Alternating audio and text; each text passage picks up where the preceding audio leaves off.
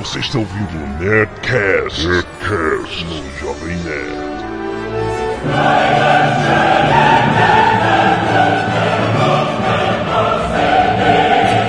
Landa, landa, landa, nerds! Aquele cheiro todo, Jovem Nerd, eu tenho um John McClane em cima do meu monitor. Aqui fala Blue Hand e eu queria um palme igual eles usaram no filme. Aqui é o amigo imaginário e o Blue Hand queria o quê? Um palme? Palme, tu não, vi, tu não viu o palme? Palme top, calma, calma. Os caras hackearam tudo com um computadorzinho de mão, pô. Aqui é amigo imaginário e eu prefiro o comando para matar. Ah, sai fora, rapaz. E é o Guga e anos dourados é o caralho. Anos 80 que foda pra fuder, meu irmão. Aqui é o fanático Marabad e olha, Speed Race ano que vem. hein? Olha, tá avisado. Ok. Aqui é Azagal, o anão, e mais previsível que nunca, e porque aí, motherfucker. Ah, muito bom. Hoje é dia de duro de matar, rapaz. Muito bom, muito bom. Estamos aqui reunidos para falar das maiores antologias do cinema de ação. John McClane contra terroristas, assassinos, ladrões de Aviões. banco, Todo aviões, mundo. cidades inteiras. Não adianta, cara. Todo mundo contra John McClane. Nós vamos falar de todos os filmes, inclusive Duro de Matar 4, que está nos cinemas. Tem que ver no cinema, não, Não, é? esse Nerdcast com uma novidade, né? A, a última parte, que é a que a gente vai falar do filme 4, Isso. foi gravada assim que nós saímos do cinema. Então nós estávamos enlouquecidos. Exatamente. e agora vamos para os nossos e-mails. Canelada. Muito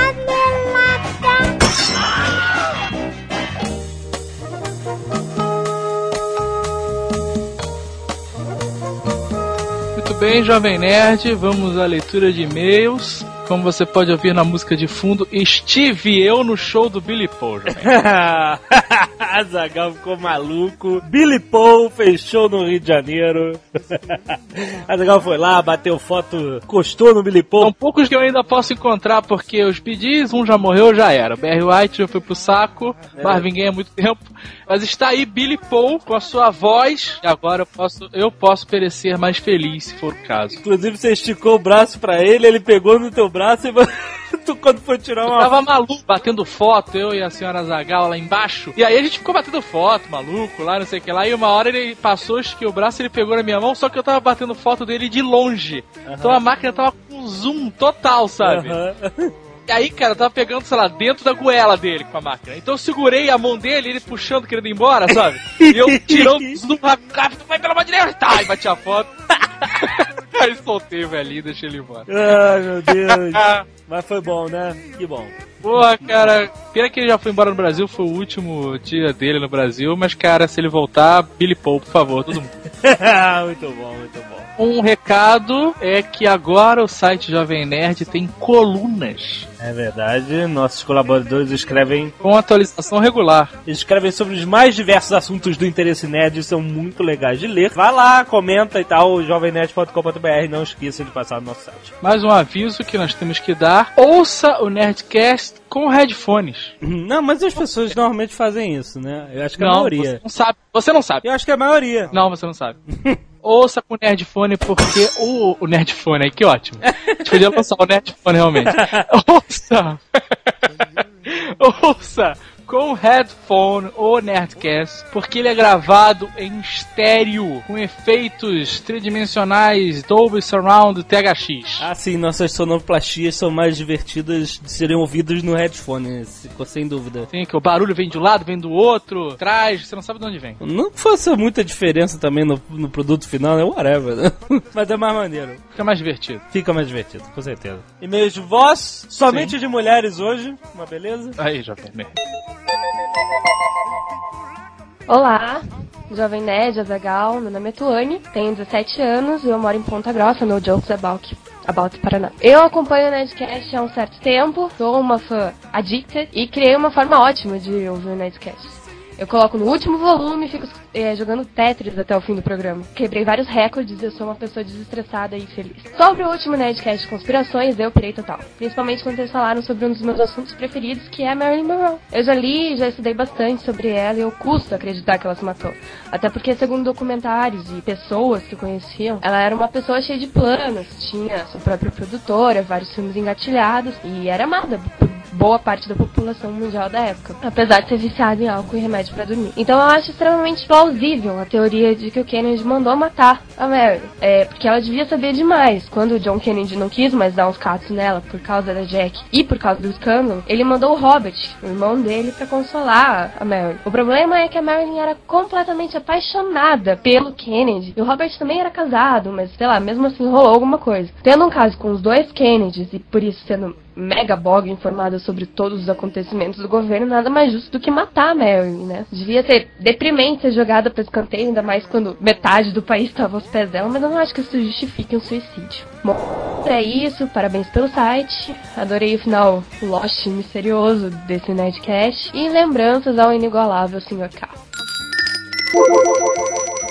Olá, Jovem Nerd, olá Zagal, aqui é a Fernanda do Guarujá, mais uma vez. Eu tô mandando essa mensagem de voz para dizer que é, foi muito legal o último Nerdcast sobre teorias, né, e conspirações. Achei bem interessante, eu li a coluna que fala sobre as teorias do Paul is dead e Paul is alive. As duas são interessantíssimas, mas eu prefiro acreditar que Paul is dead. Outra coisa, queria pedir a participação do Sr. K nos próximos Nerdcasts. Ele é muito engraçado, eu adoro ele, eu tenho certeza que muitos outros nerds e ouvintes de vocês, fãs de vocês adoram ele também. Os comentários dele são hilários. E assim, eu tenho amigos, inclusive eu, a gente grava, né, o Nerdcast aqui no computador, baixa, faz download e a gente sempre tá triste, deprimido, alguma coisa do tipo. Escutamos o, o Nerdcast de carnaval, o da festa junina. Com certeza esse novo Nerdcast aí sobre conspirações devido aos comentários do. ao comentário do Sr. K, né, com relação à Bolsa de Valores. E o, os comentários de vocês com relação às conspirações, né? Muito engraçado também. Parabéns, um grande abraço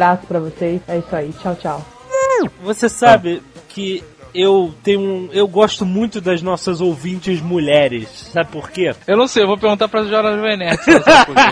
não, não, não tem nada a ver com isso não. As ouvintes e as leitoras mulheres, elas são muito mais sensatas em seus comentários, eu vou te dizer. Tá ótimo. Rodrigo Guterres, Rio de Janeiro. Todas as sextas-feiras cheguei no meu trabalho para ouvir o melhor podcast da, da web e chorar de todo o Rio. Realmente, número 72, Constantinopla, foi ótimo.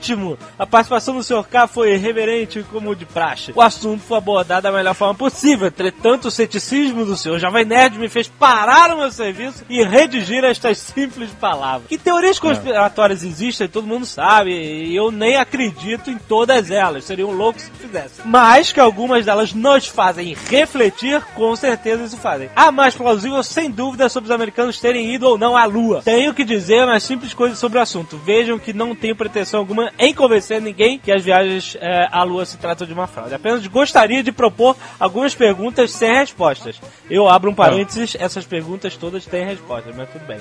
Aí ele comenta aqui.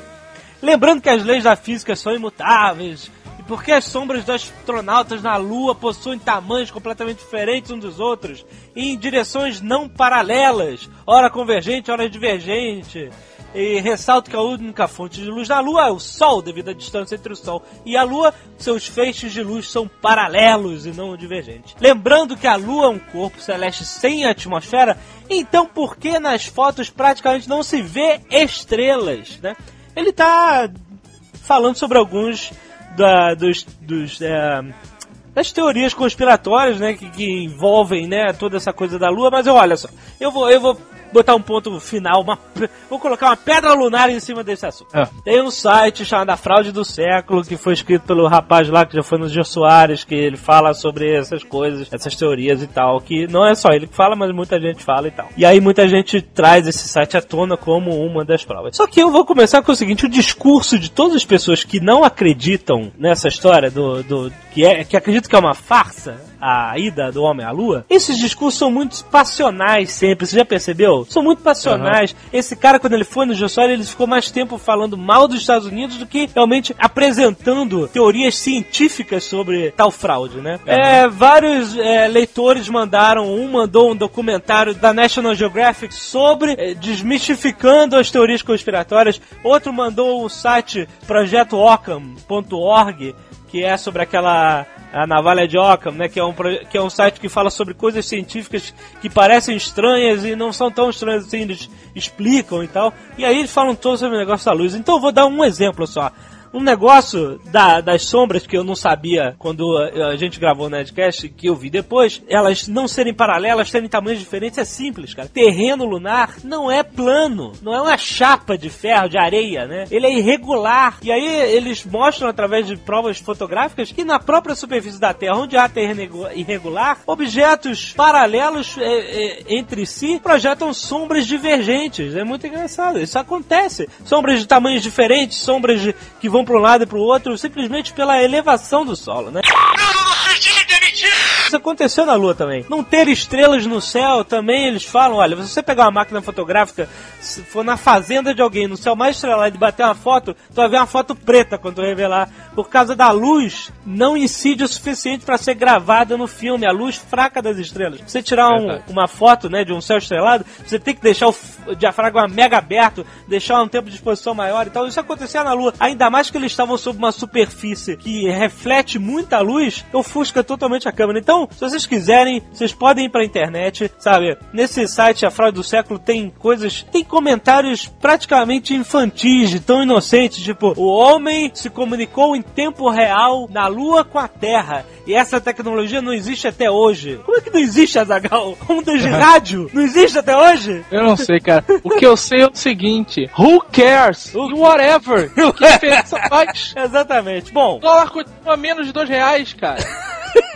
Cara, eu queria saber o seguinte: se hoje, agora, descobrissem que o homem não foi à lua, que foi uma fraude, o que, que ia acontecer? não, não é Uma nada. parada? Ia ter um desfile? Um abraço na lagoa, alguma coisa assim? Não faz diferença, tudo bem. Mas entendeu? Eu quero que as pessoas entendam.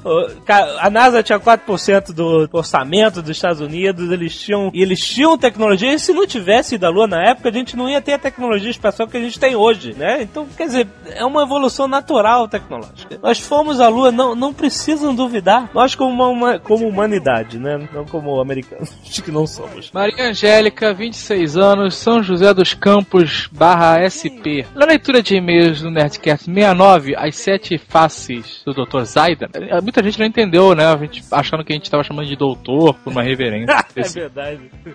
Não entendi. Vocês dizem que o Vince Glotto escreve muito bem, que vocês têm orgulho de conhecer alguém que escreve tão bem, que ele escreveu na seção de colunas uma coluna sobre hiperfantasia. Mas quem escreve lá é o Eduardo Spor. Ele é o Vince Glotto, jovem nerd?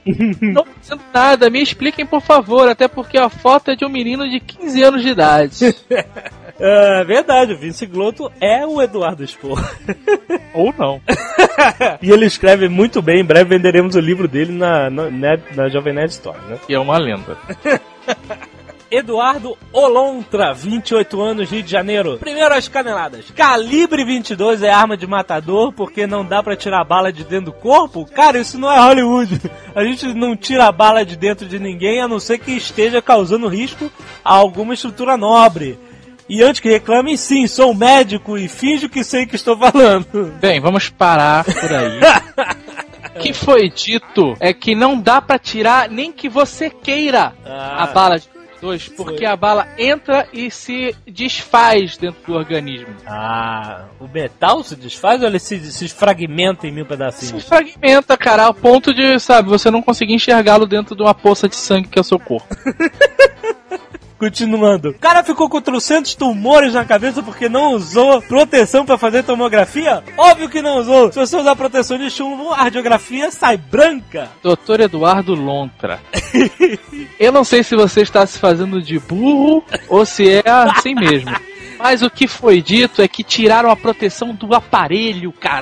E a radioatividade que estaria contida ali e seria usada só pra fazer o exame, vazou pela sala toda onde o infeliz estava. Não, mas ué, quando você faz um exame, você toma radiação na cara. Você fica radioativo, colorido, você fica, sai brilhando lá de dentro. Você não sai brilhando, você toma um, um- um microsegundo de radiação e pronto. ué. Ah, mas ela, que eu estou ela atravessa dizendo- você e cata na, na, na chapa. Correto, correto. Mas o que eu estou dizendo é que ele chegou lá e a máquina. Você já ouviu falar das máquinas de raio-x que estão com defeito, estão vazando radioatividade? Ah, isso que você tá dizendo, entendi. É isso. Não é um microsegundo de radioatividade. O cara entrou na sala, tirou a roupa, meteu a cara embaixo da máquina que estava vazando radioatividade, depois se vestiu novamente e foi embora. Entendi, entendi. Eu achava que você estava sendo só sarcástico, entendeu? Não, Não, eu precisava ter. Eu, eu achava que a sua piada não precisava ter uma explicação lógica. Ela foi engraçada por si só. Mas o, tem que ser assim. o Dr. Eduardo não teve aula de sarcasmo 1, sarcasmo 2 na faculdade. Doutor Lontra.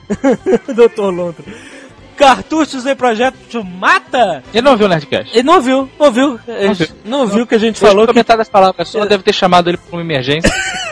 É verdade, tava olhando o bip dele, né? O Teletrim. E aí não viu que a gente falou que tinha um projétil dentro do cano. Depois a gente se corrigiu. Bom, tudo bem. É, tenho que dizer que faltou nesse podcast a maior teoria da conspiração de todas. Quem é a voz por trás da portuguesa? A senhora Zagal, o alter ego do Jovem Nerd na Night Carioca? Mandem suas teorias nerds. Tá aí. Tô meio antipatia com esse cara. Eduardo, Peraí, o cara é, 28 anos. ele é médico. que você é dermatologista. O que, que houve com você? Você tá desgostoso? Ah, cara, o cara diz que é médico, eu sou médico. Eu sou médico, sei tudo agora. Virou o expert. Ah, cara, o cara não sabe da essa metade e vem contar historinha aqui no Jovem Nerd. Não sabe o que a gente passa. Alexandre Correia. Estou enviando esse e-mail, pois após ouvir o Nerdcast 72, achei que o programa que começou muito bem com o Nerdcast em telegrafia e depois a mensagem subliminar induzindo os ouvintes a comprarem no submarino através do link Olha aí! vocês. Olha aí, Azagal! Matou! Cara, É público seleto. Eu fico falando que é um bando de idiotas, não sei o que lá. Com... Mas aí, Alexandre Correia fazendo os ouvintes, né? Redimindo os ouvintes depois do Eduardo Lontra. No meio da, da- do nosso Nerdcast tem uma mensagem em, em código Morse que, você, que o Azagal colocou. E o Alexandre Correia é, decifrou a mensagem. O que, que é a mensagem? Compre no submarino pelo link do Jovem Nerd. Muito ponto. bem, muito bem.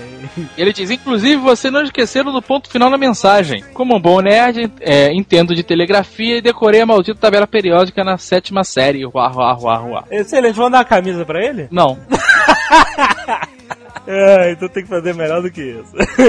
Até hoje ninguém achou o easter egg no Nerdcast do, do Harry Potter. Bruno Cavalcante, Recife, mas mora em São Paulo. Antes de mandar a canelada, saiba que já infectei um colega de trabalho com o Nerdcast. Trabalho numa instituição do governo e, como só tem bons velhinhos aqui, só consegui infectar um amigo, pois novos concursados são nerds, etc e tal. Agora vem a canelada. Primeiro, na capa do, do Sgt. Peppers dos Beatles, não tem nenhuma imagem do deus Shiva, o que deixa a margem para a segunda canelada. A imagem presente é de Lakshmi, deusa da prosperidade e da família, esposa do deus Vishnu, sustentador do universo na religião hindu. Segunda canelada, justamente porque Shiva não é mulher, ok? Concordo com meu amigo de trabalho nerd, que como bons nerds associamos o nome Shiva àquela personagem do Mortal Kombat, que era a irmã do Mutaro. Na trindade hindu, os três deuses principais são blá, whatever e tal, não é a Shiva, ou seja, logo para concluir, existe uma terceira canelada, que seria o fato de que ela aponta para o Paul e ele seria o mais beneficiado e não o morto, dando mais apoio à teoria is alive. Você já reparou que toda estátua, todo desenho indiano e tal, É. as pessoas são azuis? Não, não são todas as pessoas, tem uma deusa lá que é azul. Várias pinturas e todas as pessoas são azuis. Todas as pessoas são azuis? Sabe por que isso, né? Por quê? Porque quem come esta merda desta comida natural, que não tem carne, fica azul, falando. A pele perde a vida.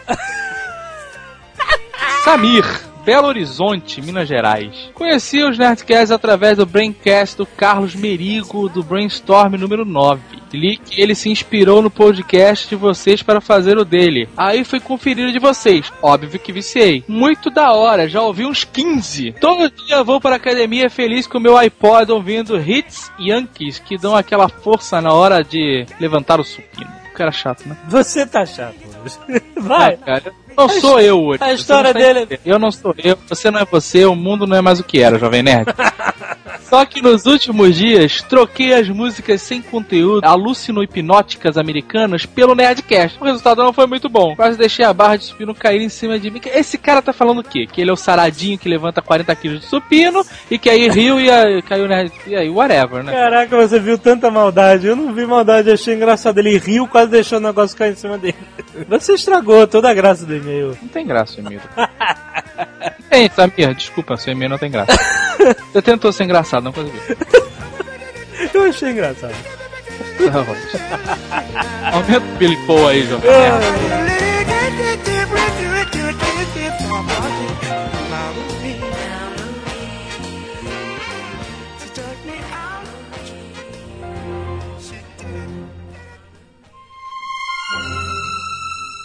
Muito bem, muito bem. Sim, voltamos. E vamos falar dele. O cara que pode usar laranja que ninguém vai chamar de gari, né, cara?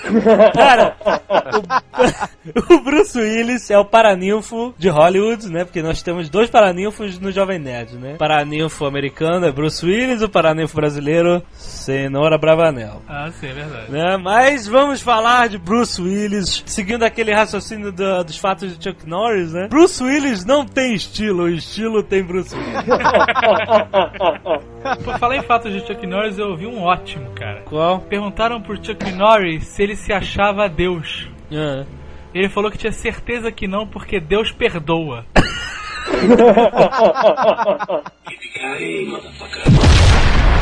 O que duro de matar fez com o cinema mundial? Antes disso, eu quero perguntar pra ele é, quantos filmes pornô chamados Duro de Matar existem. Ah, centenas, cara. Centenas. Não só de pornô, como de comédia também, né? Porque aquele que as pessoas acham que é só em cima uma sátira sobre o 007, com o nosso querido amigo Leslie Nielsen, que fez o Corra, que a polícia vem aí, que se chama em inglês Spy Hard. Ah, então é uma brincadeira com o 007, mas também com o Die Hard, entendeu? As É. pessoas acham que é só o 007 naquele filme, mas também tem a brincadeira em cima do Die Hard, que é o Spy Hard. Em Portugal, o, o filme pornô Duro de Matar era o Tira e Põe. Hã? Hã? Entenderam? Vocês estão piadinha Cara, fã. não, não, que isso, isso é verdade, eu não tô inventando A não. comunidade portuguesa vai protestar agora. Não mas, não, mas em Portugal, Duro de Matar, o primeiro filme é Assalto Alto no Arranha-Céu. arranha-céu. Sério? Agora você só descobre que é um assalto no final do filme, cara. É verdade. Cuidado, cuidado que a portuguesa pode entrar e fazer um comentário sobre isso tudo aí. A portuguesa pode entrar Você e só descobre vocês que aí, no hein? Final do filme o assalto, ótimo, o né, maluco, cara? assalto cara. arranha-céu, que excelente. Não, tu tá de E sacanagem. o 2 o dois é assalto ao aeroporto, não é isso, Guilherme? Aí eu, não- aí eu já não sei. É ass... Não, não, é assalto ao aeroporto e o 3 é Die Hard 3, né? Vai entender. Mentira, não dá, né? Meu Deus do céu. 1988. Não, mas 88. lançou aqui em 80. Eu vi em 89 ou não? Tu lembra o ano que tu carnaval. viu o filme? No carnaval de reprise. Cara, eu lembro do dia que eu fui ao cinema ver esse filme, cara. Caraca!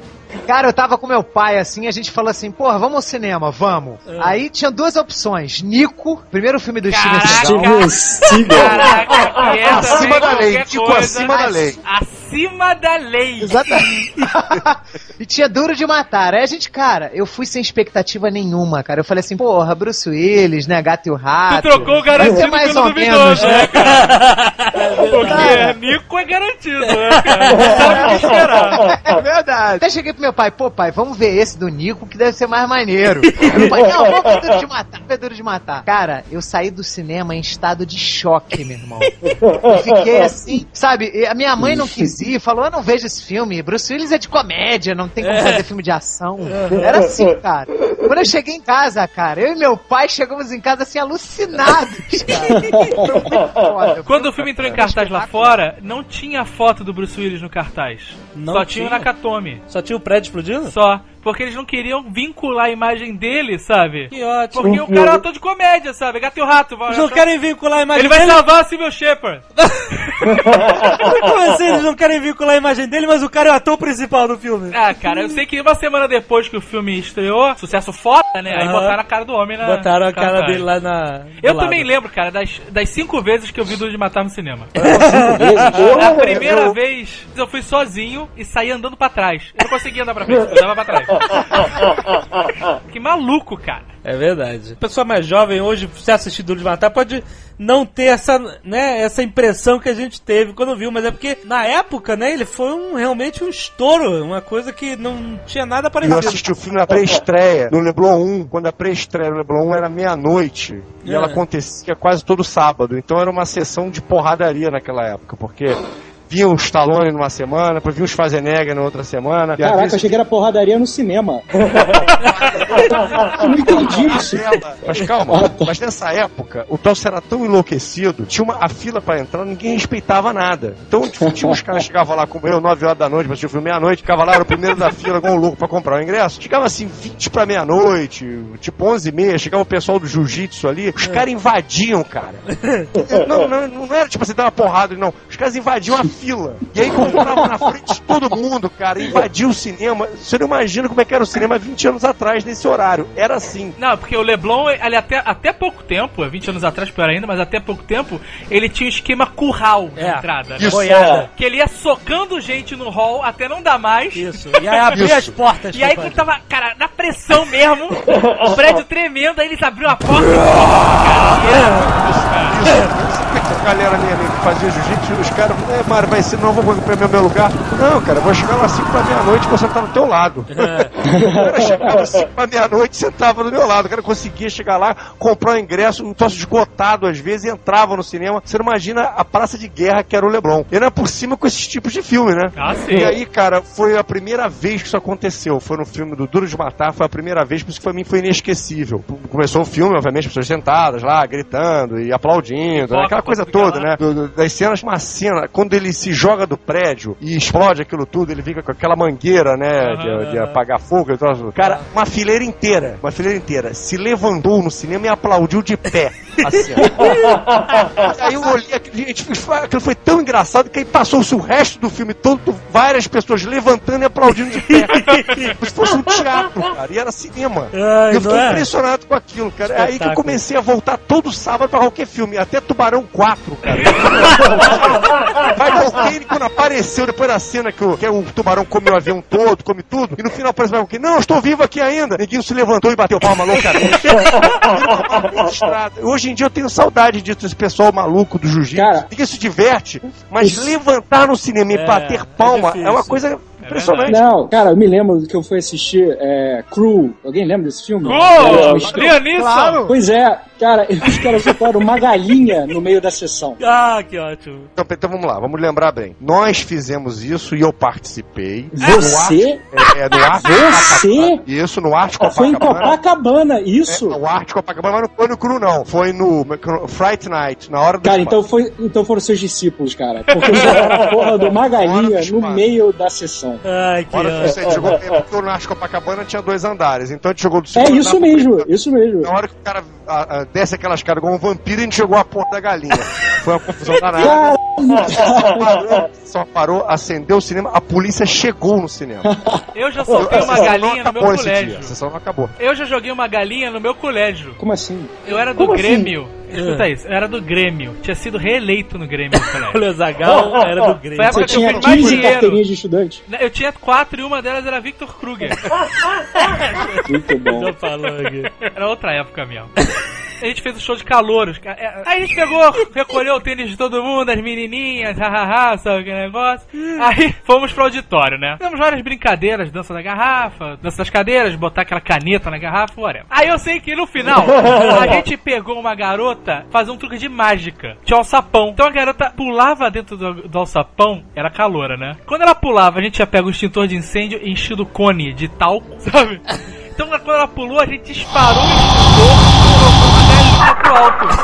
e a galinha, no susto enlouquecido, cagou que nem uma louca em cima da galera, voando. Só que a galinha tava amarrada pra não fugir. Então ela deu aquele trampo e ficou parado no ar que nem um balão. Que a gente segurava a galinha, ela batendo asa, sabe? Meu Deus do céu. Ainda cara. chamou a garota de galinha sem saber, cara. E hoje é que eu tô me tocando disso.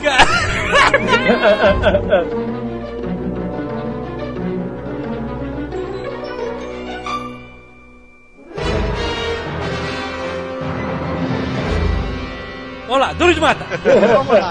Duro de matar, né? Historinha, Bruce Willis, Natal. Não, historinha maneiríssima. Sim. Bruce Willis chegando de avião e aí vai pro Nakatomi Plaza, Nakatomi Plaza. que é um edifício, né, cara? Eu tava uma vez pelo Google Earth passeando lá Achou em o Los. Angeles e eu achei o Nakatomi Plaza, Você cara. tá brincando. Tô, tô falando, cara. Tô falando. Eu, eu- eu botei aquela, aquele negocinho que a comunidade bota legendas, aí tava lá, Nakatomi Plaza. Eu, aí ba- eu baixei, era ele mesmo, era ele, ele existe, ele está lá, cara, muito bom. E aí vem o melhor do filme, porque ele chega de viagem arrebentado, como todo mundo que voa de avião, né? É. E de precisa econômica. descansar. Então ele tira a blusa, fica de camiseta, lava É. o rosto, tira o sapato. Mas isso ele já tá na festa. Não, porque ele não tá sem sapato na festa, que ele não é Não, maluco. no banheiro. Ele não tá no banheiro? Ele tá no banheiro. Então, aí ele tirou o sapato no banheiro. É o que eu tô falando. Sim, mas ele, eu tô falando assim, ele não tava lá na portaria, na limusine, você não, falou. ele subiu. É que você falou isso, você não falou isso. Falei. E aí o bicho pega. Exatamente, que chegam os terroristas. Snape. Hans Gruber, interpretado pelo Caraca, Alan glorioso Rickman, cara. Alan Rickman. Se você fizer um top 10 de vilões, cara, o Hans Gruber tá no top 10, Tá, cara. o Hans Gruber tá. Ele Ele, é um foda. vilão, cara. Ele é um vilão É, memorável. na- no American Film Coisa, acho que ele tá no 50 e pouco, 50 e pouco. Então Ah, top tem não. pra vocês, mas, mas, mas ele tá na lista do. Realmente tá na lista. Na Alemanha, ele chamava... Jack Gruber. É. Por quê? É porque eles não quiseram... Ah, alemães. Eles não eram alemães. o alemão não pode ser inimigo. Eles falavam alemão que não era correto, você sabe, né? Eles falavam um alemão maluco foda. Ah, É, Schwarzer, Volkswagen e Copenhagen. Que excelente. Mas então eles pegam todo, todo mundo na festa. Sequestram Festinha de. Natal da empresa, Isso. só tinha eles no prédio inteiro. Isso. E eles sequestram todo mundo. Com a Menos, ma- menos quem? Ele! McLean. John McClane, que estava no banheiro, descalço, de camiseta. Mexendo os dedos no tapete e conselhos de um cara que tava no avião com ele. O cara falou que pra relaxar ele tira o sapato e fica esfregando o pé no tapete. Ah, é verdade, é estática. É pra dar verdade. estática. O cara é filho da p. E aí ele, ele se esconde, obviamente, né? Sendo policial, ó, cop, tira. Não era policial, era tira. É um tira. Tira e põe, né? Né?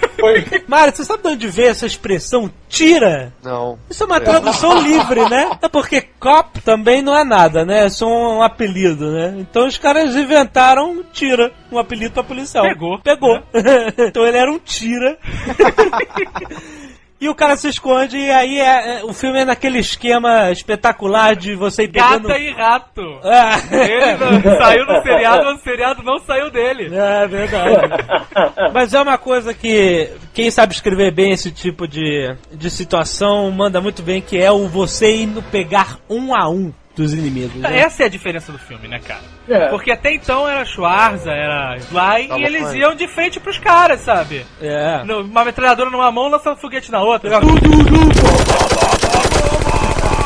Olha, o filme ele é importante porque esse filme ele é considerado o maior clássico assim, de filme de ação dos anos 80, apesar de ter sido feito no final dos anos 80, que depois ele virou uma certa moda. As pessoas começaram a copiar exaustivamente a fórmula do filme. Ah, é verdade. Até o próprio estava brincando aí com o Nico do Steven Seagal, ele em 90 fez um filme chamado Hard to Kill.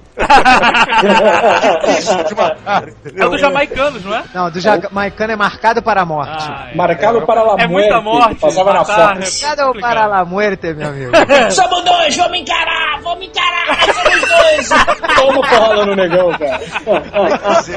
Interessante porque e até depois fugiu a fórmula a partir do terceiro desse último filme também, que é um filme que ele tem muita, muito suspense e ironia, que ele fica num lugar claustrofóbico, fica preso ali naquele prédio e procurando um entrando por duto, por isso, por aquilo, pra tentar impedir o plano dos caras. Que, como foi bem que vocês falaram, bem diferente do Stallone e do Schwarzenegger, pegava um porrete, entendeu? E enfrentava um exército inteiro. Stallone sair, fazia, dava porrada em todo mundo e ia sair arrumadinho, bonitinho, né? É, o Schwarzenegger também, no Comando pra Matar, vocês citaram aí. O cara numa ilha, entendeu? Matando todo mundo e ninguém conseguia acertar o cara. Já não, o Bruce Willis ele não vai de peito, né? ele vai se escondendo, né? Ele vai usando tipo como se fosse uma tática pra conseguir eliminando um de cada vez pra poder chegar até o final e o vilão, né? E apanha pra cacete. né, Porra! cara? Apanha A ideia de tirar o sapato dele pra depois esfolar o pé na- no caco de vidro é No genial. vidro, né? É isso. É muito bom, Aquela- cara. Isso aí. Roteiro Exato. primoroso. Uma coisa que não acontecia antigamente, porque vidro normalmente no cinema Não corta. não corta nada. né? Nada, Você pode atravessar uma, uma, Uma parede. uma parede de vidro e nada acontece. Pisar em vidro, cair em vidro, nada acontece. Agora ele não, ele passa no vidro Ele fica e esfoladaço. se esfola todo. E é bom, cara, porque ele é um cara humano, né? É. Tem hora que, que ele tá embaixo das mesas e o cara tá metralhando as mesas, Aham. catando ele. Primeira cena de ação do filme. assim. É, né? É. Quando ele joga o cara lá, lá, lá de cima, né? Não. É esse cara que ele mata e joga lá de cima. É, isso aí. E aí, cara, o cara tá, sabe, ele tá, ele tá rezando ali com a arma na mão, meu Deus, não sei o que. Aí o cara passa por cima dele, ele fuzila o cara pela mesa e joga o cara pela janela e ainda no carro do policial que ele tá tentando, né? É, avisar, né? Porque ele não tinha comunicação externa nenhuma. Quer dizer, e aí a situação tensa toda vai rolando por aí, a polícia chegando e tal. Tem uma cena aí específico, cara. Eu sei porque eu já morei na Tijuca. E eu sei Pô, que pensei que você ia falar que você morou no Plaza. quando você, quando você escuta um. Quando começa o tiroteio na favela, é longe, cara, mas parece que tá na tua janela, entendeu? O tiro é uma coisa muito alta. Ah, eu, eu moro também perto. E aí eu lembro morro, dá que. pra chutar. É, pois aí, eu lembro que. O policial tava lá comprando rosquinha no Quick Mart, lá no, Aham. no Apu, e tá rolando um tiroteio do cacete, explodindo coisa na cobertura do prédio. Bruce Willis, tá, os caras metralhando ele pra tudo quanto é lado. Cara, e o cara tá na, tipo assim, aos pés do Nakatomi Plaza e não escuta nada, sabe? Coisas de filme, tudo bem. Sabe, eu percebendo isso mais velho, eu falei, pô, cara, essa é demais. Os caras estão lá, dentro do prédio é uma coisa, agora Mas lá Los Angeles, cara. Los Angeles tem tiro em toda esquina. cara, acha normal, cara. É verdade, é verdade. bacana isso tudo é que ele era um cara comum, ele não era um super-herói, ele é não era um isso que eu falei. super tira, não era um super policial, um super cara do exército, comandante das forças especiais, não era nada disso. Era um cara comum que se Exato. vê numa situação limite enlouquecida, entendeu? Exatamente. E acaba dando certo, né? Então as pessoas até se identificavam um pouco com isso, né? Isso. Diferente do cara, não, esse aqui é o, o capitão, comandante das forças especiais, sei lá o quê. então não, esse cara deve ser foda, tem um treinamento foda. Não, o cara era um cara comum, um tira comum, um policial comum, não tem treinamento foda nenhum, entendeu? Aham. Isso que é o bacana do filme, né? A diferença é essa, né? Esse último, inclusive, já modificou bem isso, mas Ah, esse primeiro, que pegou todo mundo de surpresa, foi isso, né? Aham. E ainda tem a morte do vilão, um dos maiores clichês de Hollywood, mas mesmo assim é demais ver o Hans Gruber, uh, câmera lenta, despencando, cara, pô, é muito é, bom. mais cara. aplausos de pé nessa hora. Mas- né? Esse diretor, meu amigo, ele tava abençoado, porque ele fez Predador em 87, Isso, depois John ele Ma- fez Duro de Matar em 88 e Caçada ao Outubro Vermelho em É, 90. exatamente. Então, ele devia estar pegando uma mulher muito maneira. Porra, não é possível, meu irmão. Ele fez o melhor filme do Schwarzenegger pra mim, que pra Ah, mim é Predador certeza, é foda. Depois ele fez o melhor filme que o Bruce Willis já fez na vida, que foi Duro de Matar. E depois ele fez o melhor filme que o Alec Baldwin já fez. Ao Outubro Vermelho. Ai, muito bom. Então o cara tava muito bem, cara. Depois ele deu uma sumida, né, Mário? Eu acho que foi a, a época, né? Porque quando o cara ele fica muito especializado num, num estilo de filme, né? E às vezes ele não consegue fugir disso. Hollywood tem esse problema, né? É. Não vou nem dizer que a culpa seja dele. Se você pegar aquele ator que ele só pode fazer o médico, ele é médico a vida inteira, ele não consegue fazer mais nada, entendeu? Por mais que ele tenha capacidade de fazer outra coisa. Isso acontece com diretores também, né? Poucos são os diretores que conseguem flertar em todos os campos, né? O Michael Bay tá Difícil. nessa, né? É. O Michael Bay não tem qualidade mesmo, né? aí, é, aí é até sacanagem, né? Ou tem raros diretores que conseguem fazer, tipo, o Spielberg consegue, né? Ele conseguiu, né? Exato. Ele consegue fazer uma lista de Schindler e consegue fazer um ET, né? Exato. Quer dizer, são filmes bem diferentes, né? Então, quer O dizer... Lucas também. George Lucas. Ele consegue fazer um cagalhão Star Wars e o de pato. Ele caga tudo, de todos os tipos.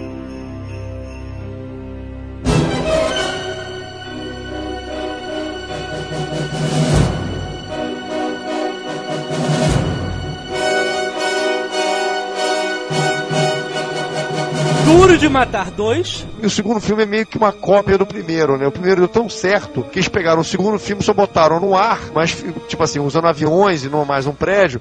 Mas é a mesma coisa, é a mesma história em relação ao primeiro filme. Exato. É, mais eles, um- transferem, eles transferem pro aeroporto, o É. Fred pro aeroporto. É a mesma coisa, mais uma situação tensa de É. sequestro de um local, só que dessa vez é muito maior, no aeroporto, em que, né, terroristas, é... Na verdade, eles não Tem- sequestram o aeroporto. Não. Eles, tomam conta das comunicações. Não, não, eu sei, mas, por exemplo, eles estão controlando eles sequestram algo... os aviões sem Eles ar. aviões. É, exatamente. Eles tomam controle da torre e De eles... fora, de uma igreja. Exatamente. Você contou o meio do filme. Quem não viu tem que ir pro inferno, né, cara?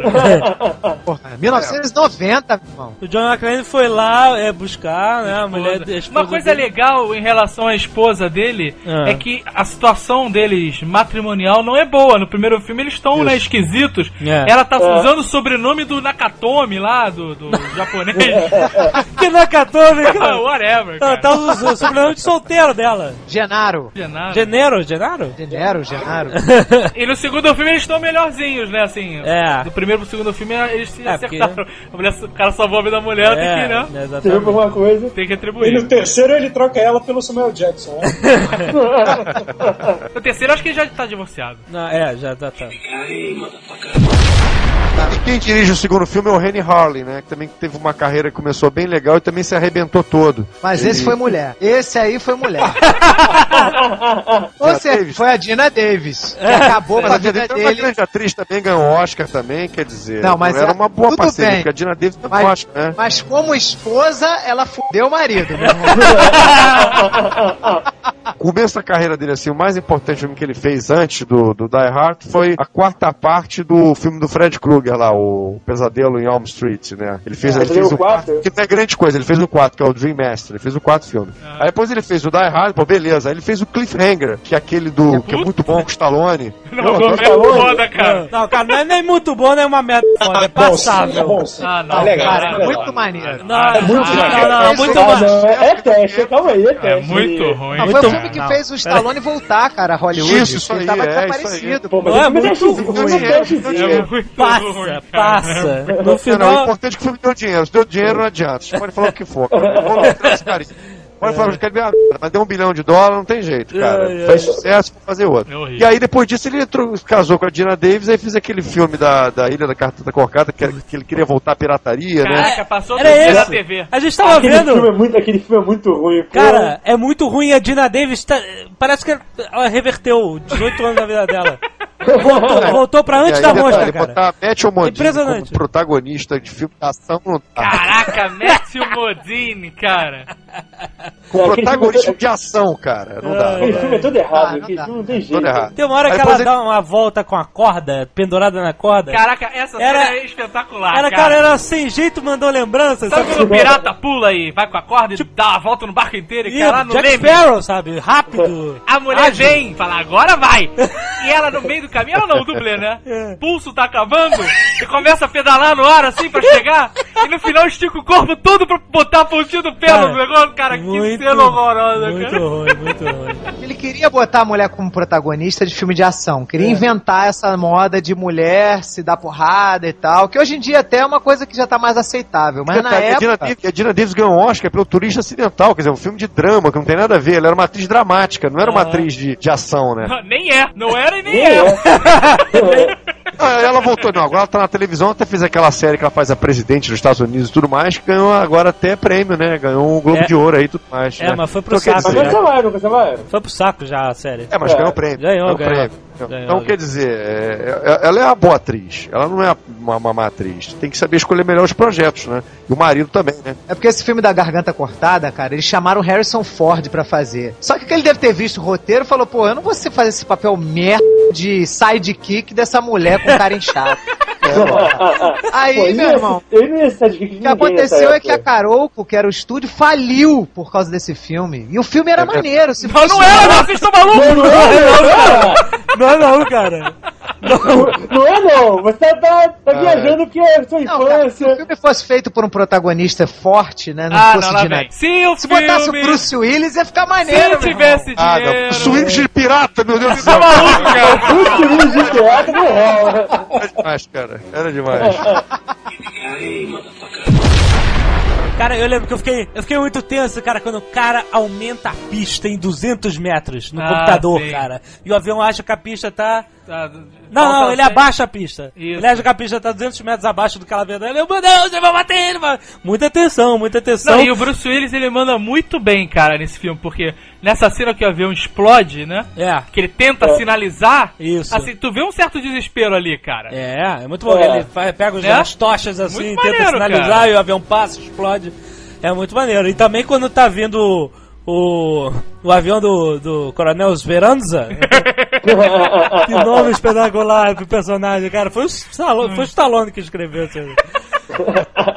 E ele tá saindo de uma grade pesadíssima na pista, o avião tá chegando, ele ah, se esgueirando pra sair também, o avião, ele consegue sair, o avião ainda bate o pneu na grade, ele tinha acabado de sair, pô, é muito bom, assim, essas cenas de Não, a melhor cena desse total. filme é quando ele ejeta. Ah, sim, peraí, pelo amor de Deus, cara. Cara, essa Olha cena é só. espetacular. Eu sei que aquele avião, tipo um, um, um C-130, avião de carga que, que trouxe o General Esperanza, não tem assento ejetor, sabe? foda-se. Mas foda-se, sabe? Os caras tá lá ali naquela tensão, eles trancam ele lá, jogam... Chuva de granada, cara, eu nunca tinha visto Não, isso. e a cara do Bruce Willis olhando pras granadas, cara, Ele é ele, demais, cara. Ele é demais, cara. aí ele só vai botando aquele cinto de segurança, pá, se ejeta, gritando, explosão, isso é duro de matar, né, cara? O Bruce Willis gritando com a mega explosão atrás dele, né, cara? É demais, cara, é demais, cara. Sabe quem ele enfrenta nesse filme? O T-1000 Ah, é? do Robert Patrick. Ele é o pintor todo de branco lá naquela parte de obra, né? Aquela parte de obra é sinistra, que ele leva o controlador de voo Sinistra, com cara. ele. Isso. Pra ele tentar derruba bastante. fazer uma, uma conexão É. Vamos pra, vamos pra outra, pra outra torre. E foi nesse filme que ele é tomou gosto por lutar em cima de aeronaves. É verdade, é verdade. Tem outra cena muito bem pontuada nesse filme. É uma cena boba, que é a cena que ele tá querendo provar que aquele, aquele exército. Ah, sim. Eles caras eram fake, né? E que eles estavam usando Cara, bala de com festim. Aí o cara não é bala de festim, nada, não sei o que, não sei o que. Ele, ah, é? Pega a metralhadora.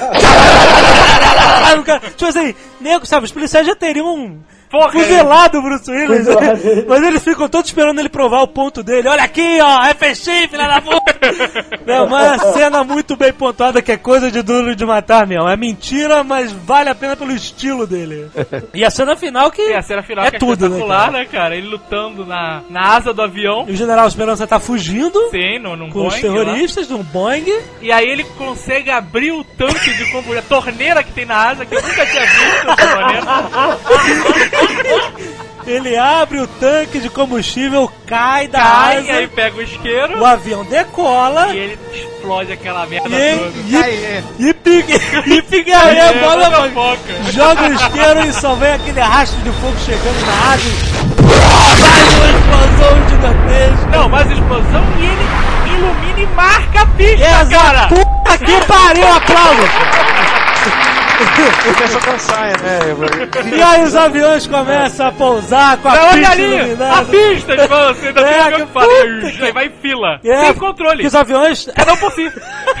Não tem, ra- não tem torre. Ninguém ninguém, É porque os cara. aviões já Estavam... não tem nada, cara. Porque os aviões já estavam sem combustível, né? É. Porque nessa época não tinha essa história de você desviar pra outro aeroporto. Não, não. Era naquele ou Acabou. morre. Na época, até bem pouco tempo, ele, ele foi considerado o filme que, onde mais se morreram pessoas. É né, verdade. de quantidade. É Eu verdade. não sei como é que tá agora. Porra, agora tem 24 horas. É verdade. Aviões, ele, ele explode dois aviões, meu amigo, cheio de gente. Esses Então, eram, é, é, 530 e poucas pessoas, igual o acidente seria isso. esses eram, esse era um dos filmes com maior body count. Eu lembro que eu também É. tinha visto isso. 24 horas agora na sexta temporada pra começar morrendo. Não? É. Não, peraí, ó, o spoiler aí. Ó, spoiler, rapaz.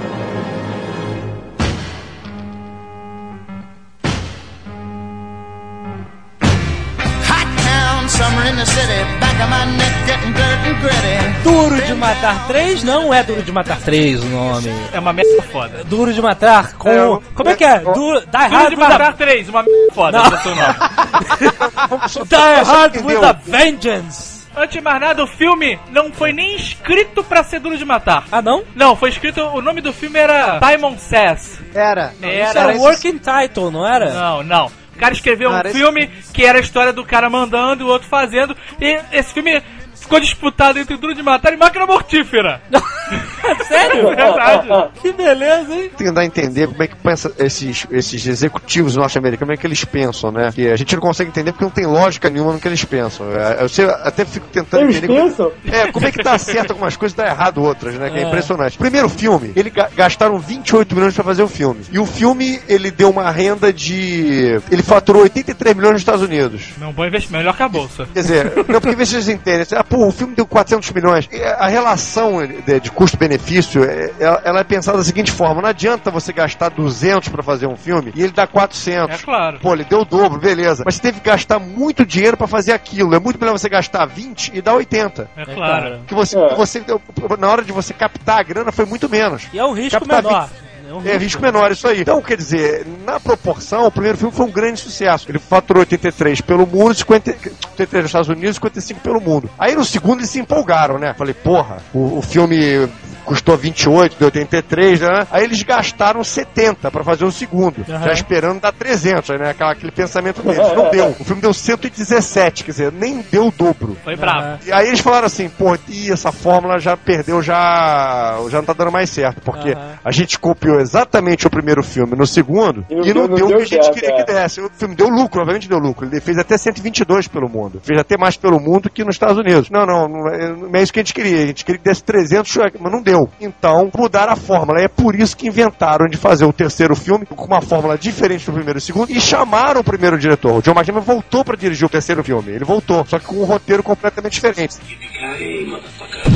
Bruce Willis sozinho não está dando mais, né? Deve ter pensado assim. É. Quem nós vamos colocar? Vamos colocar Samuel Jackson, que é a sensação Pulp Fiction, as pessoas vão lembrar do Pulp Fiction, vão ver? Exatamente. E Jeremy Irons! Olha, Que o é do- o... que pariu, né, cara? cara, sumo do overactor, botaram Jeremy Irons pra ser o vilão, Só cara. faltou o Peter Coyote, cara. Não, o David Myers é um grande ator, hein, gente? Mas Grande ele, ator. não, eu sei, mas ele dá uns gritos James. Cronenberg, entendeu? Tem grandes filmes. Você já né? viu. Dungeons and Dragons, é Dungeons ótimo. and Dragons. Mas todo mundo tem um Dungeons and Dragons pra contar na vida, né, cara? O Jeremy Irons consegue ser overactor até no Rei Leão, compadre. Olha só, peraí, deixa eu botar um trecho do Rei Leão. Olha só que beleza o Jeremy Irons. Idiots, there will be a king. Hey, but you said, uh, I will be king. Stick with me, and you'll never go hungry again. Mas engraçado, esse filme é o nome do Samuel Jackson, que chama Zeus, né? Zeus, cara? Zeus. Zeus. Esse aí o Stallone deve estar participando também, né, cara? Deve ter um dicionário de nomes de Stallone em Hollywood. Agora, o que aconteceu também no terceiro foi o seguinte: como Velocidade Máxima tinha feito muito sucesso em 94, né? Aham. Eles quiseram fazer o, o Duro de Matar, que foi em 95, com bastante bomba, com explosão. É. Porque o lance de explosivo tava na moda. Que Velocidade Máxima rendeu mó grana e tal. Então Mais eles quiseram fazer tudo isso. Que o Velocidade Máxima, não sei se você sabe, né? É, Ele, ele é influenciado pelo Duro de Matar. Isso que eu acho mais engraçado pra tu ver, né? Pariu, né? O Velocidade Máxima foi feito, é, os caras tentando imitar o Duro de Matar. Pra tu ver como é que. E aí os caras do Duro de Matar resolvem imitar o Velocidade Máxima. Quer dizer. é Agora, Se vocês, né? se vocês forem perceber, todo mundo tá falando que o filme é horrível e tal. Cara, eu adoro o terceiro também. Eu não acho horrível também, não. Acho se vocês forem perceber, o de filme tudo, parece cara. que ele tem duas partes. A primeira parte é perfeita, cara. Até ele descobrir a porra toda e tal. É, isso é muito bom. Eu gosto É também. muito bom. O final, a segunda parte é que dá uma caída. É, dá uma entendeu? caída. Mas o filme tem cenas espetaculares. Aquela cena do carro, que ele dá um 360 no carro atirando, cara. Eu nunca vi essa porra filme ele nenhum, cara. É, O porque- cara arranca os fios aí e se segura. Faz um cavalo de pau, meu amigo. Dá um 360 atirando. Ah, mas aí, mano. mas aí você já, você já- Poxa, eu também já vi isso com o Stallone fazendo isso de moto, o Tom Cruise fazendo isso de moto no Missão Impossível. O. Stallone É faz uma que porra impossível. Ah. O Stallone dá um cavalo de pau e consegue continuar com o carro andando de marcha ré. atirando. Depois dá um cavalo de pau e volta ao normal. Exatamente. é. Eu, eu achei. Pô, quero tamanho de cobra, cara. É bom. Mas olha só, no, no Duro de Matar 3, é, até a primeira temporada do 24 Horas é uma coisa meio Duro de Matar 3. Que é o cara tentando cumprir um objetivo e aproveitando para se vingar do outro cara, sacaneando ele nesse objetivo. Então, o Jeremy Irons é o irmão do Hans. É o irmão adotado, Aquele, né?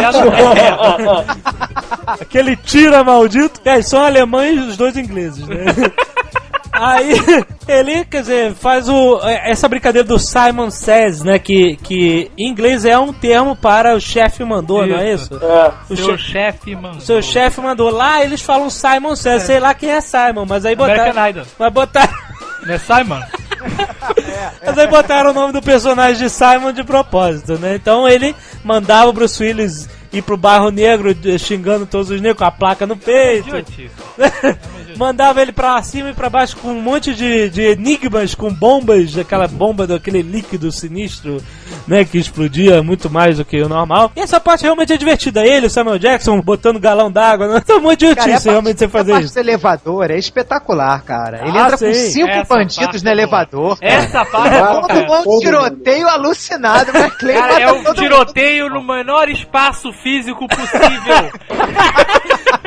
Exatamente, isso é muito bom. Mas é o que eu digo, boa. cara. Você não pode pegar um videoclipe e dizer que o filme é bom. Eu sei. Porque o filme, sei lá, tem 10 minutos, você botar corrido, 10 minutos de coisa boa. Não, eu sei, eu sei. É pra do, do navio, é, já, é, já tá mais aqui, caído. o quarto do navio eu saí, fui embora. Não. Foi embora do cinema. Não, não, não, Chega. só- Tem a coisa legal que é. Eu não sei como terminou até hoje. Se o se- Só se o segundo filme tivesse dado o dinheiro que eles esperavam, o terceiro filme iria repetir a mesma forma do primeiro e segundo, e aí seria na água, você saberia? Seria John É, McClane. cara, esse boato, Atlântico. o Mário tem razão. Não é Eu boato, vi, não, é eu assim vi um isso milhão mesmo, de John McClane vezes no esse boato. Sério, como é que era o negócio? Isso é num cruzeiro? Velocidade máxima 2? É. Eles pegaram e deram pra velocidade máxima, né? Isso. Esse roteiro. Mas eu tinha ouvido, na época do filme eu lembro que eu ouvi esse É? boato. O terceiro vai ser no Mario. Eu ficava, caralho, que merda, como? É. Como, né, cara? Agora, você sabe que a coisa mais interessante? O terceiro filme aí que ninguém detesta foi o filme que mais deu dinheiro pelo, pelo mundo, você tinha sabia? o Samuel Jackson, cara. É, deu 261 milhões de dólares. Agora, nos Estados Unidos, ele só deu 100 e custou 90. Você imagina o, o- o desespero que deu neles? Eu É lembro que eu fui ver o filme. por isso que a franquia ficou parada quase 12 anos, né, cara? É. Eu lembro que eu fui, fui ver o filme na expectativa do, do Jules, né, cara? Falei, caralho, Samuel Jackson, aquela cabeleira irada. É. Eu Cheguei lá, o cara cabelo curtinho. Fiquei decepcionado. Achou que ia ver o Jules. É, de terno, gravatinha preta. Cara, eu achei, eu achei os diálogos desse filme os mais engraçados de toda a série. Porra, eu achei muito maneiro os diálogos dele com Samuel Jackson. Ah, eles falam foque o tempo inteiro. entendeu? É o tempo inteiro foque, foque, foque, Tá foque. que nem o Scorsese, é né, cara? Dá pra montar um filme com. É verdade. Cara, é muito maneiro. Mas, é, Bruce Willis, o próprio Bruce Willis falou que não voltava o personagem, falou que só voltava o personagem se, se morresse. É, né? Eu eu falei, só, só volto morrendo, senão eu não volto mais. Mas ainda o filme tem seus momentos. Tem o, o Bruce Willis se arrastando de apanhar naquele navio, que é, é, né, um momento bonito de se ver. Ele tá o mais ensanguentado de todos os filmes, né? É, mas cheio também. de graxa. Mas como a Zagal falou, não sustenta um filme, ó. É, cara, o filme diferente da vida não é feito de momento, né? É verdade, é verdade. E o final é horrível, aquele finalzinho. Eu não sei. Sem Final é clímax, nenhum, o Azagal não sabe. É spoiler pra mim. Eu, nem- eu nem lembro o final, isso é uma porcaria que foi meu Muito bem, se você ainda está ouvindo e não viu Duro de Matar 4.0, né? Você entendeu? Meio tecnológico, É, né? exatamente. Então, desliga agora porque vamos entrar na zona de spoiler!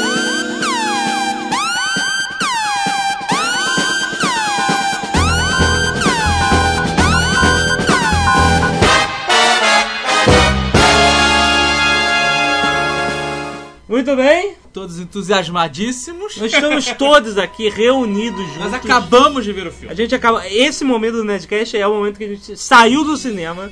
Estamos malucos, pulando e batendo a cabeça no teto. Muito bem, cara. Crianças, o que que o que que nós estamos sentindo que eu não sei expressar em palavras? O filme é foda, rapaz. O filme é foda. Porque a gente. Quando eu soube que ia ser PG-13, né? Que é a, a- aquela. Ah, merda, é, aquela censura. censura, Censura. babaca lá dos Estados Unidos, eu achei, puta, vai ser fraco. Mas impressionante como a, a a coreografia do, do filme de luta é espetacular, meu. Fiquei alucinado. Fala, fala o que que. Repete o que que você falou lá no cinema. Não, porque eu tava pensando, porra, o dia mais feliz da- da- de qualquer mulher é o dia do casamento, igreja, aquela palhaçada toda. Pra mim, o dia mais feliz da minha vida é ver duro de matar com meus amigos. Porra, casamento é o caralho. Ah, cara, é muito bom as caras e bocas dos Bruce cara, é demais. cara. Esse foi o filme. Canastrão total, né? É, cara. Como deve ser, né, cara? Esse foi o filme, né, que os caras rasgaram o roteiro e falaram. É, Eles tiraram a coleira e falaram, vai! Tava solto, que cara. roteiro, Bruce Willis? Precisa de roteiro. É que eles falam. Cara, foi o filme das frases do Bruce Willis. Não, né? é só isso também. Você parar pra pensar que esse filme não tinha roteiro mesmo. Os caras pegaram um conto da revista Wired e criaram um filme em cima de um conto. De duas páginas de revista virou um filme de duas horas. Eu vi. Pra vocês verem. Eu vi, eu vi no início, tava baseado na- em alguma coisa. Uma reportagem da É, revista. Uma reportagem, é. isso. Então, é uma reportagem sobre o que aconteceria se alguém dominasse essa parte toda tecnológica dos Estados Unidos, entendeu? Sem precisar ter ataques de Bin Laden e outras coisas mais. Era uma reportagem, uma crônica normal, que você na revista Veja da vida. E É. criaram um filme de duas horas através disso. Isso aqui é muito bom, cara. Tem- alguém tem que filmar isso. Pois é, Chama o Bruce Willis que não precisa de roteiro. Pra você ver, né, cara, isso, né, Bloed, mostra como é uma merda essa porra de integração de sistemas, né, cara? Nego tá integrando tudo, é muito facilita, vamos juntar tudo numa Pra, rede só. pra você ver o que, que a gente falou assim, porra, se fosse no Brasil aquele negócio de botar todos os sinais verdes, cara, a gente tava salvo, né? Porque o cara tinha que de sinal em sinal lá. Tem, tem um maluco, maluco correndo tocando a faquinha. Não, e aqui já é um foda-se pro sinal, né, cara? E tem duas coisas interessantes no filme. Uma, vai deixar os nerds super felizes, pois o vilão é nerd, o ajudante Robin do Bruce Willis é nerd. A própria Meg Kill é um, um tipo de nerd, que dá porrada, mas é, é super craque em A computador. Meg Kill é, a- é até a carre- carreira, né? Tem nome carreira. de russo. É. Não, a Meg te- ela é, você sabe, ela nasceu no, no Honolulu, ela é havaiana, e o pai dela é americano, conheceu a mãe dela na guerra do Vietnã, trouxe ela para os Estados Unidos, casou com ela, e ela é o produto disso, pra tu ver. Meu Deus. Aquilo que a gente vê filme de Vietnã nos anos 70, que o americano se apaixona pela vietnamita, meio putinha, o né? é a- é- ela é esse produto, isso Então, existe. a- É uma realidade. A, a guerra do Vietnã é a Meg Kill. a vilã de volta até o joelho. E nasceu, em- ela nasceu no Havaí, né? E ela tá ganhando espaço. Ela foi uma coadjuvante em Missão Impossível 3. Não sei se vocês lembram Caraca, É, lembro. ela era essa. Verdade. Ela era uma daquelas agentes que no começo Ah, do filme sim, sim. que ajuda o Tom Cruise naquela, naquela primeira missão. Ah, sim. Isso. Falando em Missão Impossível 3, Marabad, uma coisa que eu queria lembrar, porque esse vilão, esse vilão, né, hacker e tal, ele era um, assim, não é um vilão de porradeiro, né? Um Isso, cara, é um nerd, é um nerd. É um cara, é um geek, né? Não, é o Geek, tanto que ele fica revoltadinho. Ah, não querem acreditar no que eu tô fazendo, então eu vou mostrar que isso pode acontecer.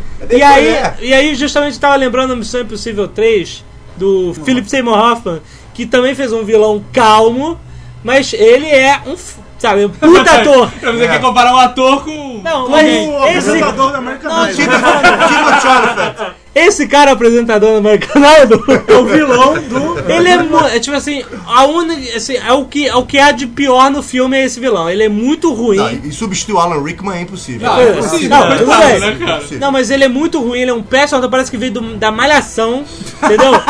O Bruce Willis, ele tem tanta força porque ele segura essa péssima atuação do cara. Não, né? tanto que até o final do filme, né? Tipo, na cena final, já que é pra entregar mesmo, sempre tem um combate legal entre o vilão e o Bruce Willis. não rolou o não, combate, não rolou. é. O Bruce Willis prefiro dar um tiro nele mesmo, entendeu? Cara, porra, eu vou dar um tiro em mim mesmo, porque tirar esse cara é uma merda, porra. É covardia, o cara é ruim demais. Mas, mas isso não porque o, o vilão, como o Jovem Nerd falou, ele é um nerd. Assim, ele não ia ter nenhuma. É, como que eu vou dizer? Nenhuma resistência em relação ao Bruce Willis. Então, realmente, no final do filme eu- é legal. Ele dá um tiro no próprio ombro pra pegar no vilão. Mas assim, eu tava esperando alguma coisa. Sei lá, ele levantar do saco preto atirando em todo mundo, tipo, Alan Rickman caindo no prédio, assim, louco, né? É, porra. muito, muito bom, né?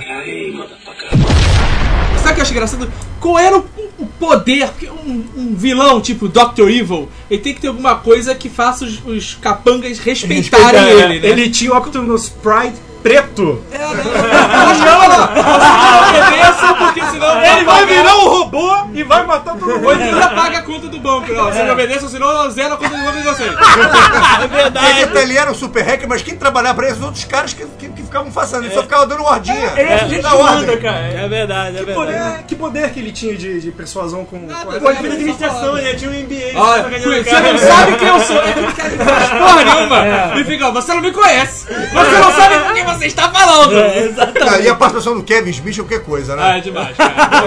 É muito bom. Ah, Lembrando o Will Ferrell no Penetra de Bom de Bico, né? O Meatloaf que ele pede, não é isso? É, É, Meatloaf. Igualzinho, morando no porão lá embaixo, no seu centro de comando lá, Star Trek, misturado com Star Wars, misturado com tudo ali. Muito É bom. muito escroto, né, cara? Bruce Willis debochando foda na cara. Você brinca de bonequinho. Não, E a piada do Star Wars é ótima, né? Não, eu nunca gostei do. Você, você gosta de fe- do Fett, né? Fats. É, é. Não, eu sempre gostei mais do Star Wars. Muito bom. E uma coisa que mais que eu... o Kevin Smith parecia à vontade, né? parecia que era ele mesmo ali. Ah, né? ele se amarrou em gravar, né, cara? Ele escreveu no blog dele, ficou maluco. Ele achou foda. É, porque é porque não se esqueça Ele é fã do Bruce Willis É. como nós, cara. É nerd, é lógico, porra. Agora eu tenho, eu tenho uma pergunta aqui pro Mário, é, pro Mário Abate, que ninguém me respondeu até hoje. Por que no- quando passava a chamada na, na Fox, o Duro de Matar um tocava a música do Conan?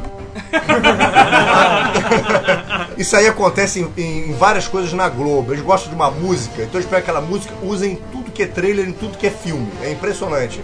Aquela então que do Adágio, que é usada no, no Platum, tudo que é filme É. que tem trailer, que tem uma coisa É. meio triste, É. põe a porra da música. é. Entendeu? Isso acontece direto. Tem aquela música do White Earp também, usam várias vezes. Então o que acontece? O, problema é que é a falta de criatividade do cara que tá fazendo a chamada. Ou então o cara é tarado pela música. Vamos botar, vamos botar, beleza. Eu acho que é esse, esse esquema, porque eu tenho um amigo meu, que o irmão dele trabalhava na Globosat faz anos. E ele usava Rush pra tudo, Tom Sawyer, direto. Você via o comercial do, do, do Sport TV com Tom Sawyer, com a música do Rush, era o irmão desse cara. Então, o Bruce Willis ele foi precursor dessa fórmula. E o primeiro filme ele é um clássico mesmo. Aham. Esse filme ele não tem nada a ver com o primeiro filme. Ele não, é, ele não tá no espaço claustrofóbico. Não tem o suspense e a ironia que tem no primeiro Na verdade, filme. eu acho que esse filme ele começa meio que nem o antigo, porque ele tá no apartamento, depois entra no É. carro. Mas Eles tem tentam, um momento. Não, tem um momento que ele fala assim: acabou o velho duro de matar, agora é o novo. Quando ele entra naquele carro e joga o carro no helicóptero, cara. Aquilo lá- Naquela lá acabou o antigo filme agora. Outra coisa, filme novo, 4.0 é agora, ó. E tem uma referência interessante no filme que ele tá conversando com o Justin Long no carro, que é o parceiro dele no filme. É o Júnior? É o. Ele, O Sandy Júnior? o Sandy Júnior, ele assim, Ele é bom, gostei. É, ele é, ele é- ele é um bom ator até de comédia, fez várias comédias, ele teve, teve naquele Olhos Famintos, que é um filme de terror. Mas enfim, ele fala assim, pô, por que você está. Por que você faz isso? Aí ele fala, porque eu, eu sou, tô fazendo isso porque eu sou o último. Não tem mais ninguém fazendo. É. Quando não tiver ninguém fazendo, quem tem que fazer sou eu. Pois e é. é uma autorreferência hoje em dia, que não tem ninguém mais fazendo É. esse tipo de filme, É entendeu? verdade. O Stallone tá ensaiando, talvez, um retorno aí com o Rambo, que a gente sabe como é que vai ser. Então o Bruce Willis, ele é o homem do, ele é o homem do exército só. Cara, É. a gente sabe como é que vai ser porque a gente já viu o, o teaser trailer, cara. Mas vai ser ele cortado, corta, hein? cara, ele decapita um cara. É demais, cara. Você viu? Uma antiaérea, uma antiaérea com 20 centímetros de distância. Cara com uma antiaérea, essa é distância que eu tô de você. Ele liquidifica o cara com uma ponto .50. Eu não vi isso não. É ignorância total. Ele arranca o porra Caraca, ele arranca a mão Esse, é assim. muita- esse filme, cara, vai ser censura há 40 anos. Ai, meu Deus. Então, voltando ao Duro Agora, de pra Matar. mim, o ponto alto do filme é ele metendo a porrada na mulher. Foi demais, Aquilo cara. foi muita ignorância. Não, o filme é definido por uma frase que ele repete várias vezes que é ou você faz o que eu quero ou eu vou te matar de porrada. Eu- Tanto que no filme usaram computadores, muitos teclados, e na mão do nosso amigo John McClane o teclado vira uma arma, né? Ele ele lá, dá, dá um cacete na mulher com o teclado. Ele pisa na cara da mulher, cara. Ele, a mulher deitada no chão e soca. Tá acordada ainda? Bom, caralho. E a cena é tão brucutu que ele pega um carro e alta velocidade, a mulher tá toda massacrada, ele dá uma freadora, atropelar ela, não. Ele quer esmigalhar vai- a mulher na parede, ele, não quer parar. E, né, temos a cena mais true lies do, que que precisavam A ter. equipe piloto é aquele. O cara destruiu a cidade pra pegar um caminhão. Olha só que eu, eu Isso comentei aí me com. incomoda. O que me incomoda é ele entrar debaixo do viaduto com um jato e ficar Era o Marvery. Era o Maverick com o Iceman atrás. Cara, porque é muito engraçado que eu tava comentando com o Blue Hand. Cara, assim, a cena é demais, é, sabe? Brucutu, anos 80 total, com efeitos especiais, né? A diferença. É muito empolgante como ela termina e tal, mas depois que a gente analisa. esculhambação, né, cara? Você vê assim, caraca, o cara veio com um F-35 pra derrubar um caminhão, o cara destruiu milhões de dólares de propriedade da rodovia. Perdeu do avião. E ainda perdeu a porra do avião, cara. Atirando um caminhão, cara. É É muito interessante bom. que o Bruce Willis se joga naquela rampa de concreto como se fosse uma rampa de plástico, né? Vendo. Não se raro desse nada. Wet de asfalto. Desce lá. Não, já é demais quando tá caindo tudo e o viaduto cai na frente dele, faz uma rampa, o caminhão continua. Cara, é muito bom, cara. Aí, mas ó, ele conseguiu descrever, né? é, tipo assim, tu- o que essa cena representou no final, quando ele sai todo fudido e. Uh! É muito bom. É muito bom, cara. É, cara, isso diz tudo, o né? maneiro do filme é isso, né, cara? Que não é levado a sério, é pra você comprar uma pipoca, uma É. Coca-Cola gigante e, sabe, rir pra caralho, passar mal de rir, cara. Eu tava pensando, cara, o, o John McClane é o Jack Sparrow dos anos 80, né? Jack Sparrow. porque essa garotada nova vendo o Jack Sparrow, a gente tava, tava ali vendo no John McClane, pô, é o meu herói, meu brocutu lá, se fudendo, cheio de sangue, mancando. É muito bom, Eu gosto muito da parte que ele, essa parte do helicóptero, que ele pega o carro jogando no helicóptero, que é- ela é realmente o, o fim do antigo John McClane quando ele entra no carro e começa. Ah, Enche você o pode, você pode buscar o garoto pra mim? Não sei o que lá, é só ir lá rapidinho, não sei o que lá, sabe? Ele faz isso no primeiro filme, né? Exatamente, muito bom. Que mais? Que ele fala assim, pô, me encheu o saco, tô de saco cheio. Ele dá um grito, pega o carro e vai. Agora ele se atira. ele fica maluco, cara. É, quando ele se atira no asfalto a mais de 100 por hora e não sofre nada, cara. Então só faz um. ah, ah, não, não, não, eu quero gostar não, não, não me toca não, não me toca não. Ele tá correndo já, sem sentir nada. É, mas foi bom, foi bom. Então, quer dizer, esse filme melhor, obviamente melhor que o terceiro. O primeiro, pra quem é fã como a gente, o primeiro é imbatível. Claro, não, a gente Como já filme, como Agora filme, é um filme filme. divertido pra você ir, sabe, sem compromisso, sabe? Agora, o Você primeiro não pode ele- querer um compromisso num filme desse. O, o primeiro filme, eu tô pensando aqui, ele, eu acho que ele criou um problema dessa coisa do vilão, porque botaram o Snape pra ser o vilão do. do... Ah, o Alan Rickman, né? E ele É um grande ator, tipo, é um grande ator. Aquele vilão acabou. Ele incorporou. Depois né? disso, to- Jack Bauer, é, Bruce Willis, todo mundo enfrenta os vilões super engomadinhos, sabe? É. Com crachá, o vilão tem segurança na, com capzinho na Ah, esse é demais, cara. O vilão tem um caminhão preto gigante, o Optimus Prime, e tem guardas uniformizados de boné, cara. Os capangas, ele falou, você diz que o quê? Zero, zero, 0800 zero, capanga. E tem os capangas uniformizados, e tem os capangas Le Parkour, que agora todo vilão tem que Ah, é, é verdade. é Eu preciso verdade. de 20 capangas normais e dois Le Parkour. É. São mais caros. Ah, cara, e- não, mas isso é ótimo pra gerar as frases do Bruce Willis. Que ele- o cara tá pulando de lá pra outro ali, que porra de hamster, cara. E afinal, que língua que eles falam, hein? Os vilões. Tem um que fala italiano, né? É. Tem o italiano e tem o Giorgio, francês. É, o italiano sabe. ali eu acho que ele quis botar várias línguas pra não ter aquela ofensa dos países. Ah, Segundo, o segundo o Azagal é a capanga do- da Benetton, né, cara? Eles podiam falar esperanto, assim, no... Alguém ia reclamar, viu? Com certeza. Agora o filme é assim meio também sério, porque quem dirige é o Len Wiseman, né? Que é o cara que dirigiu o Anjos da, Os Anjos da Noite, o Evolução, os primeiros dois filmes. E antes disso, ele trabalhava na parte técnica de filmes como O Homem de Preto, o Godzilla e o Independence Day. Aham. Que ele fez a parte assim de técnica, tipo de arte técnica. Então, Eu, sinceramente, depois que eu li Bruce Willis, eu não li mais nome nenhum. Pronto, tá certo, ele tá no filme, beleza, vou começar. E aí, pra falar pros chatos de plantão, por que eu não escrever Bruce Willis faltando um L? é que não sabe escrever, não, tá? Porque eu digitei errado e não prestei atenção. E não vou revisar. tá certo. Muito bom, muito bom. Duro de Matar 4.0 pra você é, ver, se divertir. Vai Bruce com a Willis- galera. Não vai sozinho, não É. vai com a namorada só. É, vai com a galera. Faz Exatamente. como nós fizemos. É Bruce Willis contra a cidade. Ai, cidade, né? É. Cidade, viagem. Entendeu? É, fisicamente contra a cidade. Outra cara... frase ótima é no final, quando o cara sequestra a filha dele. É. E aí, o que, que a gente vai fazer? Ele, resgatar a Lucy e matar todo mundo. Matar É, entendeu? Foi o plano. Diz tudo, diz tudo sobre o filme. Muito bom. Outra coisa, olha, não deixe de assistir ano que vem, hein? Duro de Matar 5.2 Flex.